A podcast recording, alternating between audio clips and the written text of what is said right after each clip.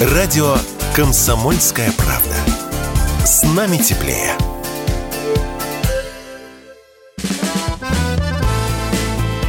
Автостопом по России. Журналисты «Комсомольской правды» Владимир Варсобин и Иван Макеев едут через всю страну и общаются с самыми разными людьми. Владимир Варсобин, радио «Комсомольская правда», автостоп, экспедиция Калининград, Владивосток продвигается по стране. Мы изучаем Россию и упорно движемся на восток.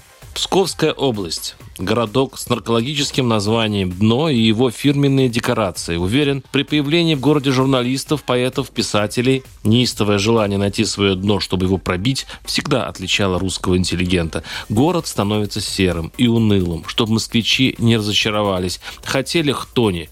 Вот вам хтонь.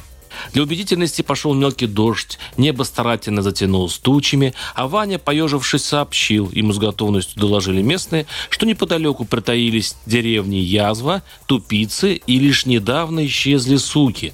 Кроме того, дно уже второй год удерживает звание самого матерящегося города России, оставив позади Анапу и Москву, что даже цензурная речь здесь изощрена, в ходу старорусская «бликатун», полтун и пидрик, недовольный жизнью человек. Последним словом я был потрясен и очарован, как точны древние псковцы из Кабари и как мудры дновцы. Будем честны, каждый из нас в минуту душевной слабости и уныния банальный пиздик.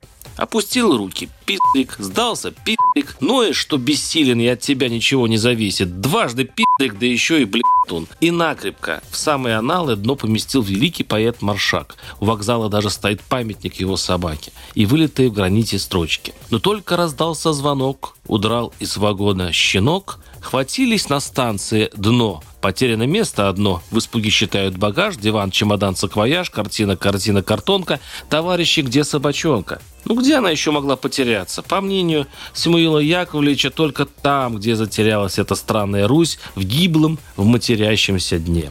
Но все-таки решили сходить в город. Хотя, казалось бы, зачем? Вот тебе готовый образ городка, езжать дальше. Но пошли, переходим мост, и тут вдруг появляется бабушка. «Сынок, купи брусники». «Не нужно, спасибо», отвечаю. А она печально. «Вот, осталась брусника, не продала, не было людей, что продать. Может, есть какая-то денежка?»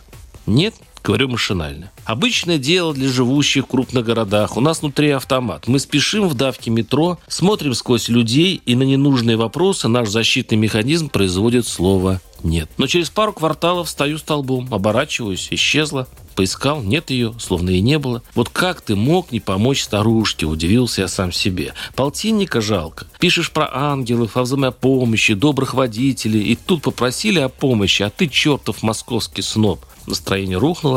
Ничего себе городок. Дно показало и мое дно. Город оказался маленьким, уютным, со свежеотремонтированной улицей и даже строящимся храмом. Но закомплексованным. С кем ни поговори, у каждого свой зуб на блогеров и журналистов. Разве мы материмся больше всех? Возмущался на автостанции старичок. Зло берет, когда такое читаешь. В Пскове меньше ругается или в Москве, что ли? Ну, что ты не материшься? Матерюсь, вздыхаю, бывает. Мы же русские люди.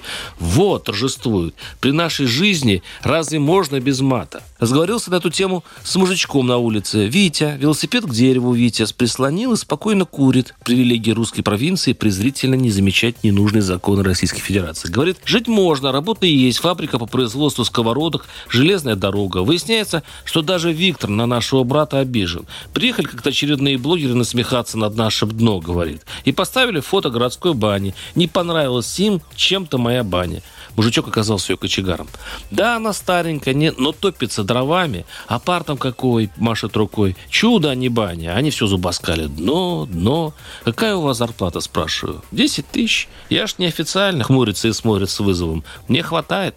Глава «Дно» Михаил Шауркин, к которому я пришел с философским вопросом, помогает ли всероссийская слава его городку, даже не услышал меня. Понимаю, жду. Это мы-то самый матерящийся город. В это время бурно негодовал Шауркин.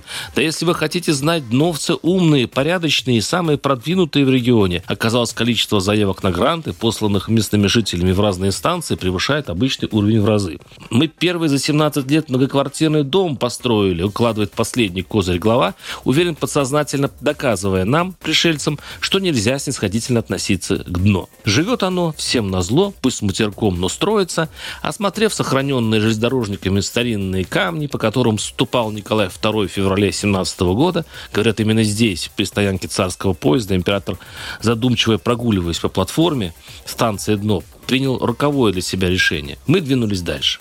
Нас подхватил добрый МЧСник Юрий на стареньком форте. Он ехал к себе в деревню, но впечатленным нашим штурмом Владивостока решил сделать крюк. Я вас, говорит, высажу на самой оживленной трассе. Она федеральная, но учтите, это Псковская область. Ага, отлично. Легкомысленно закивали мы. Через час после высадки мы поняли, о чем предупредил нас Юрий. Но было уже поздно. Солнце заходило за горизонт, темнеющий лес подкрадывался все ближе. Пораженные мы стояли посреди федеральной трассы. Мистика ни одной машины, ни одной. Варсобин, YouTube-канал, Телеграм-канал. Подписывайтесь и следите за нашим путешествием на моем Телеграм-канале. До свидания. Автостопом по России. Журналисты «Комсомольской правды» Владимир Варсобин и Иван Макеев едут через всю страну и общаются с самыми разными людьми –